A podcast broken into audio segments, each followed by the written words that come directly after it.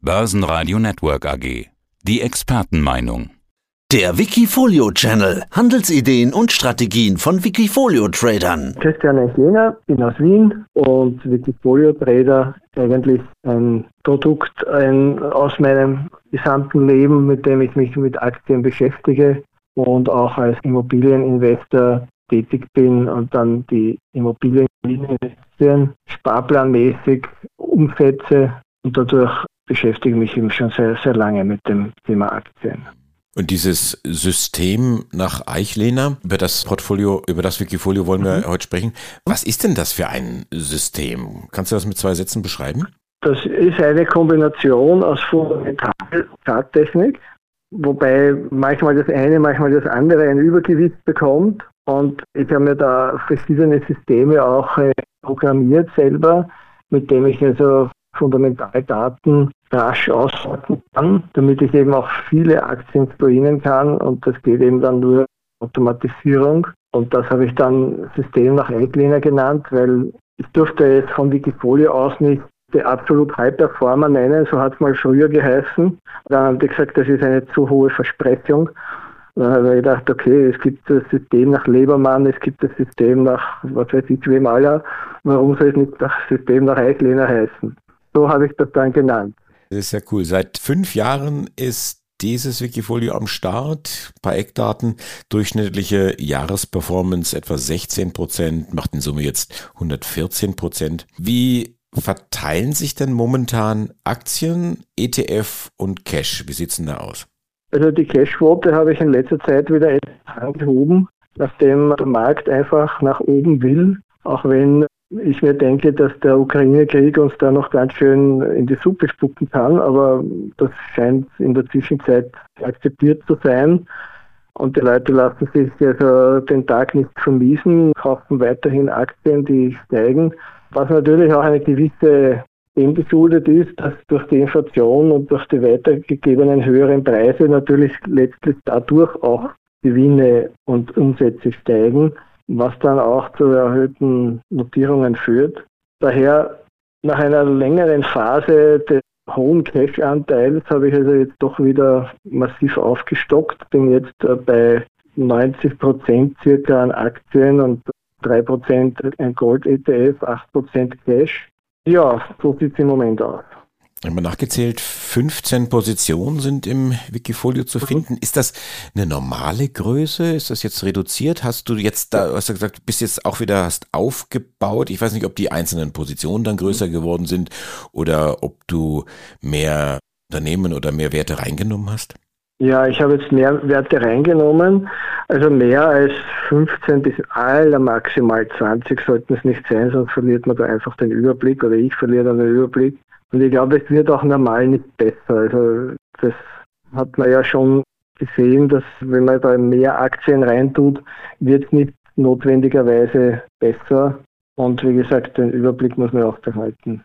Ja, das ist ja im Prinzip auch bei 15 Werten, ist das, ja, vom Gefühl her, ist das so ein Wert, wo man sagt, da kann man noch einen Überblick behalten. Du hast ja gesagt, auf der anderen Seite, du hast da entsprechende Programme dir geschrieben, die dir helfen, da den Überblick dann zu bekommen über den gesamten Markt. Jetzt die, die Performance, ich hatte sie eingangs genannt, auf die Gesamtlaufzeit gesehen, etwa 115 Prozent, war auch mal höher gewesen. Jetzt die letzten Jahre mit Corona und Zinsdiskussion, Inflation haben bei deinen Werten dann auch sind nachzulesen und sind dann die spurlos vorübergegangen.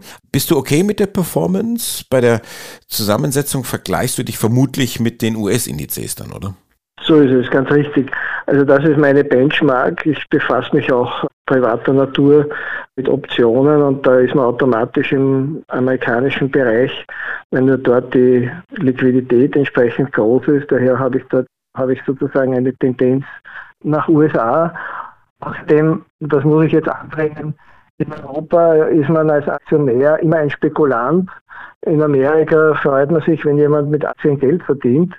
Und dann sage ich, dann gehe ich lieber dorthin, wo sich die Leute über einen Erfolg freuen, gegenüber dort, wo man es einem neidig ist. Wien ist nach wie vor in Österreich und nicht in den USA, oder? Ja, ja, das schon. Zum Leben ist ja so ein sozialistisches System sehr gut, aber zum Geld verdienen muss man halt dann woanders hingehen. Okay. Und äh, das kann man ja bedingt durch das Internet ganz leicht machen. Bist du jetzt besser als die amerikanischen Indizes? Wenn ja, wie viel? Es ist so, was man an der Performance eben sehen kann, ist, dass es ein typisches Trendfolgermodell ist und ich bin ein Trendfolger. In Zeiten, wo es Trends, gute Trends gibt, dort bin ich auch gut dabei. In Zeiten, wo es keine Trends gibt oder nur so kurze, bin ich dann eher nicht so gut. Ich habe heuer versucht, den Fehler vom letzten Jahr, da habe ich am Jahresanfang sehr viel Kryptos drinnen gehabt, weil ich mir gedacht habe, wenn die Zeiten schlechter werden, wird Krypto der neue Goldersatz. Das war aber nicht so, sondern die Kryptos sind ja, wie wir alle wissen, mit allen anderen Assetklassen auch in den Boden gestürzt. Diesen Fehler wollte ich heuer nicht mehr machen. Aus dem Grund habe ich mich eben, wie gesagt, auch mit viel Cash zurückgehalten. Und was man sieht, ist, dass ist denn sogar, also der Nasdaq, der ja doch letzten Endes der beste Performer ist, knapp nicht schlage. Also der hat mich jetzt gerade in den letzten ein, zwei Wochen überholt, wo ich 96 Prozent, während der Nasdaq hier mit 101 Prozent mich überholt hat. Aber im Vergleich zum S&P 500 in der gleichen Zeit 70 Prozent, also ich rede jetzt immer von der Gesamtzeit des Wikis, so, solange es das Wiki gibt, hat der S&P 500 70 Prozent gemacht, während meins halt eben in 95 Prozent seit Emission und der DAX überhaupt in der Zeit 24 Prozent. Also ich lese diese Zahlen jetzt hier da von dem Wikifolio hier ab. Und damit bin ich eigentlich ganz zufrieden, muss ich sagen. Ja. Überhaupt, wenn man jetzt schaut, Risikofaktor 0,7, also gegenüber einer Eurostox-Aktie, doch eine deutlich geringere Volatilität, Maximalverlust 24,8 Prozent. Das ist immerhin für etwas, wenn man, also wenn man einen Mehrwert schaffen will mit einem Zertifikat, dann sage ich, man muss doch das Geld des Investors schützen. Soll heißen, die Leute halten das nicht aus, wenn der Drawdown zu groß wird. Dann laufen mir immer alle Kunden davon.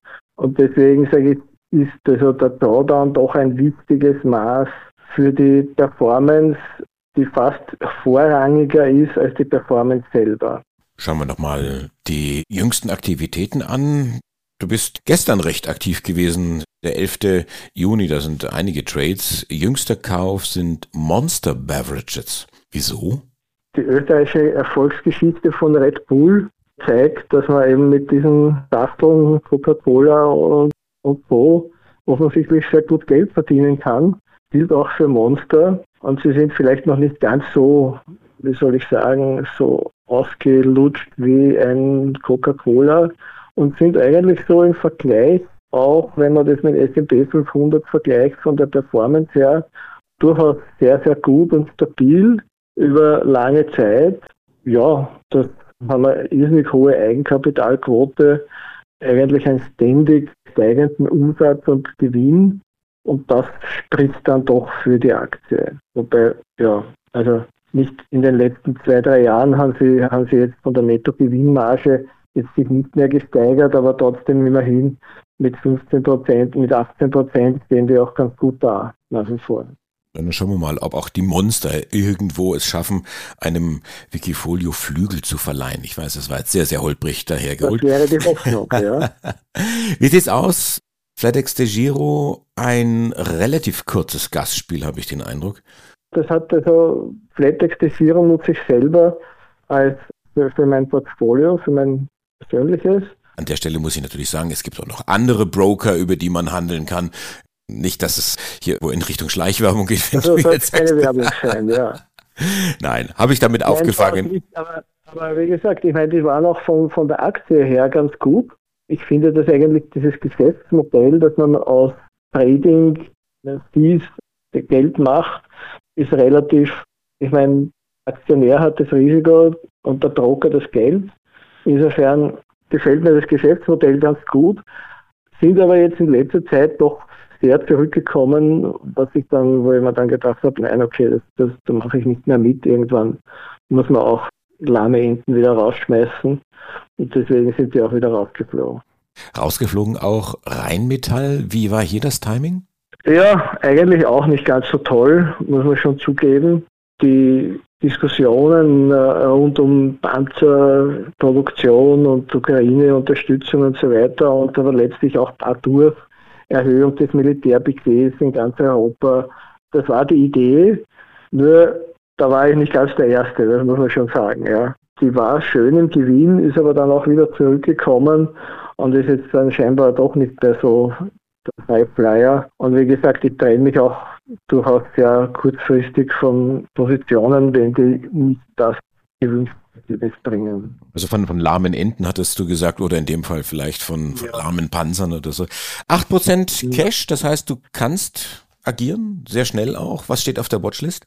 Auf der Watchlist kann man gar nicht so jetzt, sagen wir mal, einzelne Titel nennen, weil die sehr dynamisch ist. Da habe ich ein, ein System, eben System nach Eichlehner, wo also die Aktien auch gefiltert werden nach Performance. Grundsetzung ist, dass sie den S&P 500 outperformen, weil ich sage immer, wenn sie das nicht tun, dann kann ich ja den Index selber auch kaufen. Dann brauche ich jetzt nicht eine einzelne Aktie nehmen. Daher ist einmal die Grundvoraussetzung, dass sie den S&P 500 outperformen, der jetzt meine Benchmark ist. Natürlich ist mir schon klar, dass wenn es so gewesen ist, dass das in Zukunft nicht so sein muss, aber dafür gibt es eben diese anderen Analysen wie fundamental und so weiter. Daher ist das eine sehr dynamische Liste, die man vielleicht jetzt einmal im Moment vorlesen kann, aber die gleich im nächsten Moment dann auch nicht mehr stimmt. Okay, also dann fassen wir zusammen. Highflyer darf man nicht mehr sagen, System nach Eichländer schon. Sage ich Dankeschön, Christian, für diese Einblicke in dein Portfolio. Alles Gute und freue mich auf die nächste Runde. Ja, sehr gerne, freue mich auch und hat mir auch großen Spaß gemacht. Vielen Dank. Mehr Trading-Ideen finden Sie im Blog unter wikifolio.com und in der Börsenradio Mediathek. Börsenradio Network AG. Das Börsenradio für Privatanleger.